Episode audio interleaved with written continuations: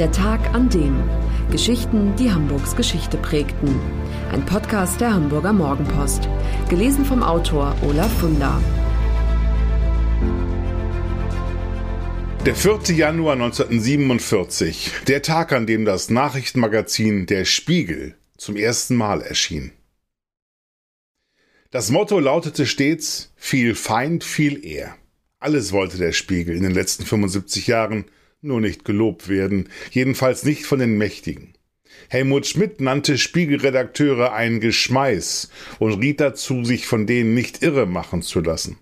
Noch deutlicher wurde Willy Brandt, der das Nachrichtenmagazin 1974 ein Scheißblatt nannte. Überraschend, welch freundliche Worte dann ausgerechnet aus Ostberlin kamen. Erich Honecker, der noch Jahre davor Korrespondenten des Magazins wegen Einmischung in die inneren Angelegenheiten des Landes verwiesen hatte, meinte in einem Interview, der Spiegel ist ein gutes Blatt, lese ich jeden Montag. 75 Jahre alt ist es geworden, das Sturmgeschütz der Demokratie. Seit jenem 4. Januar 1947, als die erste Ausgabe erschien, Preis eine Mark, hat das Blatt unendlich viele Skandale aufgedeckt und damit die deutsche Nachkriegsgeschichte entscheidend geprägt und selbst Geschichte geschrieben.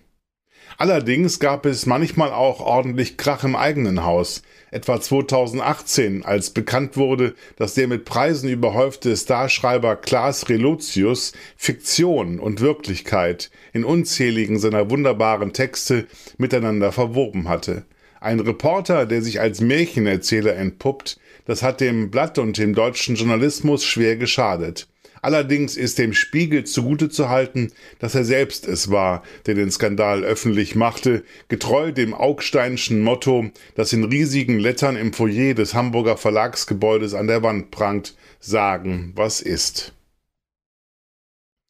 Der Spiegel ist eng mit Hamburg verbunden. Viele glauben gar, er sei immer schon in Hamburg ansässig gewesen. Doch das stimmt nicht. Die Wurzeln liegen in Hannover. Ja, und im Grunde genommen ist gar nicht der 4. Januar 1947 das eigentliche Gründungsdatum, sondern der 16. November 1946. An diesem Tag nämlich erschien die erste Ausgabe von Diese Woche. Dieses Magazin war ein direkter Vorläufer des Spiegel. Angefangen hat die ganze Geschichte nämlich mit den britischen Presseoffizieren John Seymour Challoner, Harry Borer und Henry Ormond, die 1946 von den Besatzungsbehörden den Auftrag erhielten, im besetzten Deutschland ein Nachrichtenmagazin im Stile des Time Magazine zu entwickeln.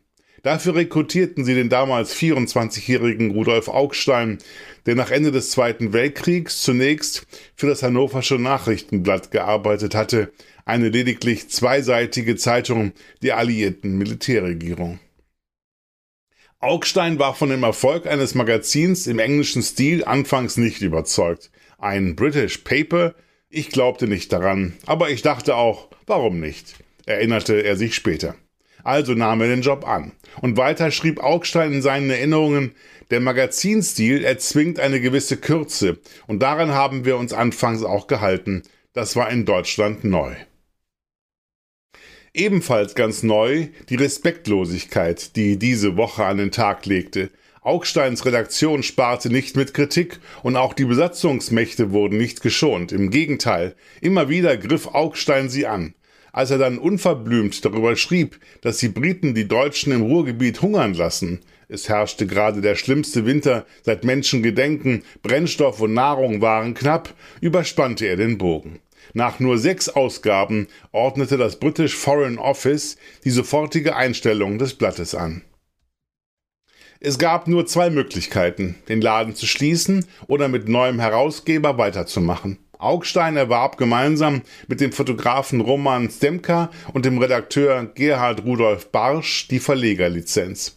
Praktisch über Nacht musste ein neuer Name für das Blatt her und Augstein fragte seinen Vater Friedrich, in Hannover Betreiber eines Fotofachgeschäfts um Rat. Zur Auswahl standen die Woche, der Spiegel und das Echo. Der Vater schloss das Echo aus. Die Woche war zu nah am alten Titel, also wurde es der Spiegel. Die erste Ausgabe hatte 15.000 Exemplare. Auf dem Cover hebt Dr. Ludwig Kleinwächter, Österreichs Gesandter in den USA, vor dem Weißen Haus den Hut zum Gruße.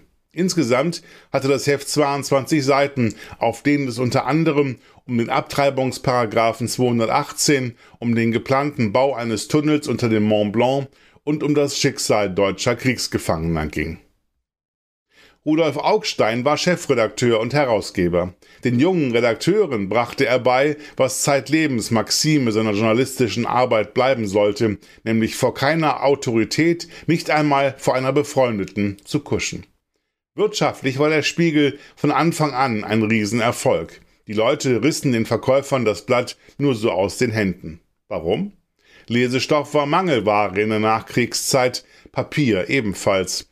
So ließ sich das Magazin doppelt verwenden, zum Lesen und zum Anfeuern des Kohleofens. Bundesweite Bekanntheit erlangte der Spiegel, als er 1950 darüber berichtete, dass nur deshalb Bonn provisorische Hauptstadt der jungen Bundesrepublik geworden war, weil sich Abgeordnete vor der Abstimmung hatten bestechen lassen.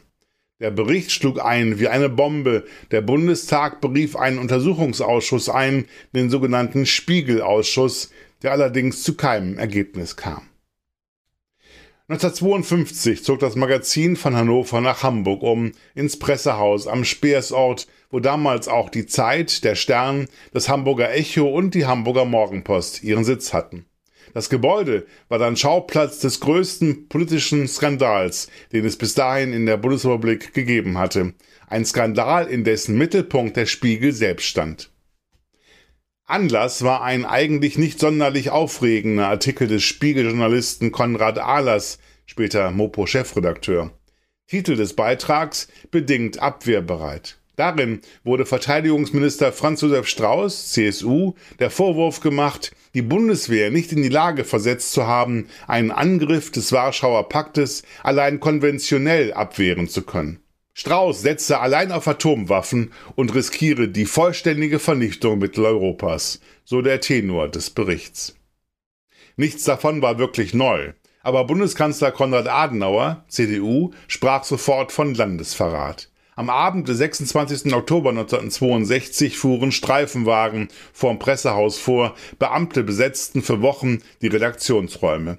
Das Magazin konnte nur deshalb weiter erscheinen, weil Mopo-Redakteure Platz machten und ihre Schreibtische und Schreibmaschinen den Kollegen des Spiegel zur Verfügung stellten.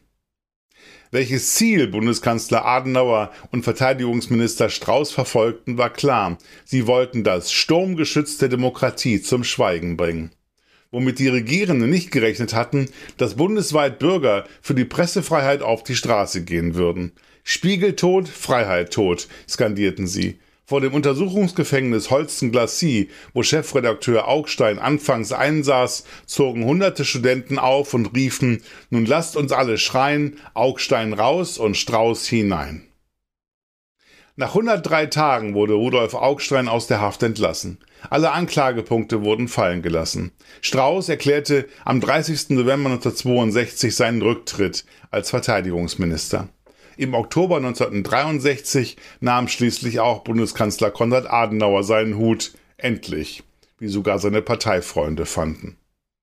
Der Angriff auf die Pressefreiheit war abgewehrt. Die Vernichtung des Spiegels war das Ziel gewesen. Erreicht hatten die Regierenden in Bonn das Gegenteil. Die Auflage des Hamburger Magazins wuchs und damit seine Macht und sein Einfluss. Viele Jahrzehnte lang zitterten Politiker dem nächsten Erscheinungstag entgegen und blätterten dann nervös darin herum, ob der Spiegel wohl was rausgefunden hatte über sie? Für alle, die Hamburg und Hamburgs Geschichte lieben, der Hinweis, die neue Ausgabe des historischen Magazins Unser Hamburg ist im Zeitschriftenhandel erhältlich mit 130 Seiten Stadtgeschichte, lebendig und packend erzählt für 8,95 Euro. Das war der Tag an dem Geschichten, die Hamburgs Geschichte prägten. Eine neue Folge lesen Sie jeden Sonnabend in Ihrer Mopo und hören wöchentlich einen neuen Podcast. Noch mehr Historisches aus Hamburg, wie zum Beispiel das Buch zu dieser Serie oder die Magazine Unser Hamburg, finden Sie auch online in unserem Mopo-Shop unter www.mopo-shop.de.